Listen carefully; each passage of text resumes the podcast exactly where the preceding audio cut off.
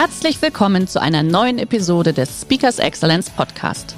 Der heutige Podcast wurde im Rahmen eines unserer Live-Events aufgezeichnet. Hier ein Tipp zum Beginn der heutigen Folge. Schau doch gerne mal auf unserer Excellence Academy vorbei.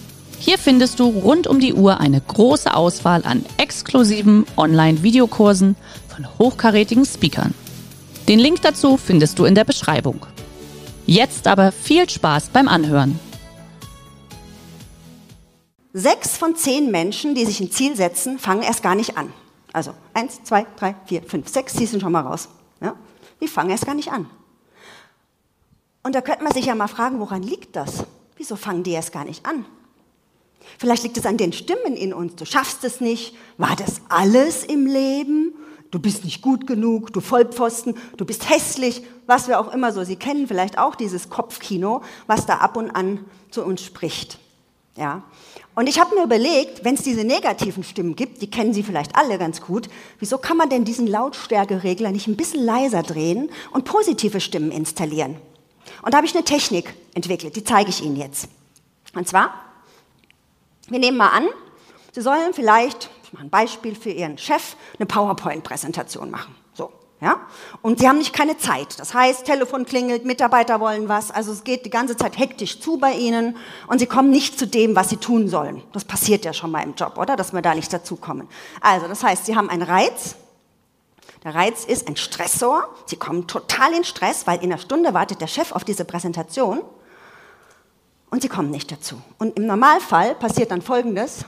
Die Reaktion ist, ich bin gefrustet, ich bin genervt, ich bin vielleicht sauer auf mich selber oder ich bin wütend, so eine Scheiße muss ich jetzt diese Präsentation machen. Ja? Und jetzt geht es doch darum, dass wir zwischen diesem Reiz und, dieser, und der Reaktion, dass wir was schaffen, damit wir eben nicht in diese schlechte Laune abdriften. Und da lade ich Sie dazu ein, dass Sie sozusagen eine Schleife für sich selbst einlegen.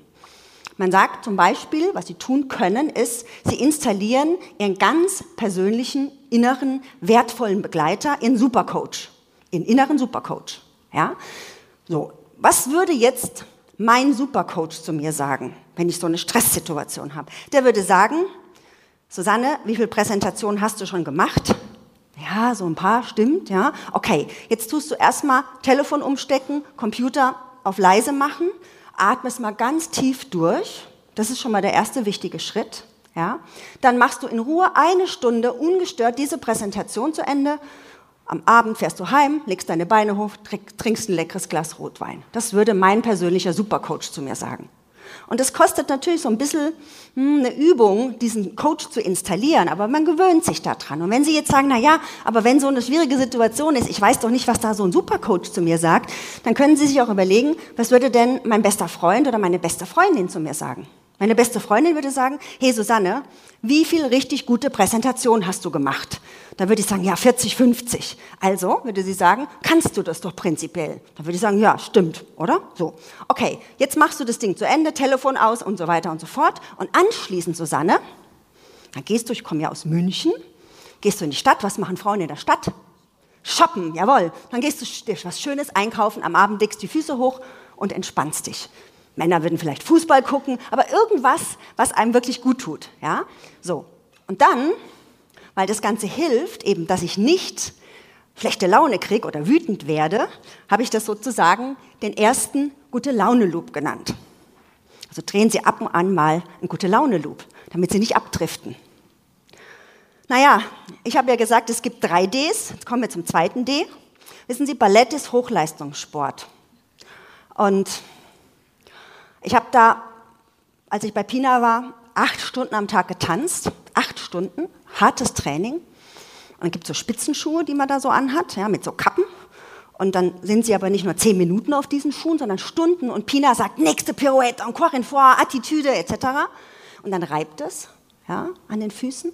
Und wenn was reibt und sie können nicht aufhören, gibt es eine Blase. Und dann reibt es aber weiter. Und irgendwann platzt die Blase und es fängt zu bluten an. Und das ist wie Salz auf der Wunde. Und in solchen Momenten habe ich gedacht, ich kann einfach nicht mehr. Und dann bin ich abends ans Waschbecken gehumpelt, alles hat wehgetan, Füße, Knie etc., Trikot gewaschen. Und in dem Moment hat mir meine Großmutter geholfen.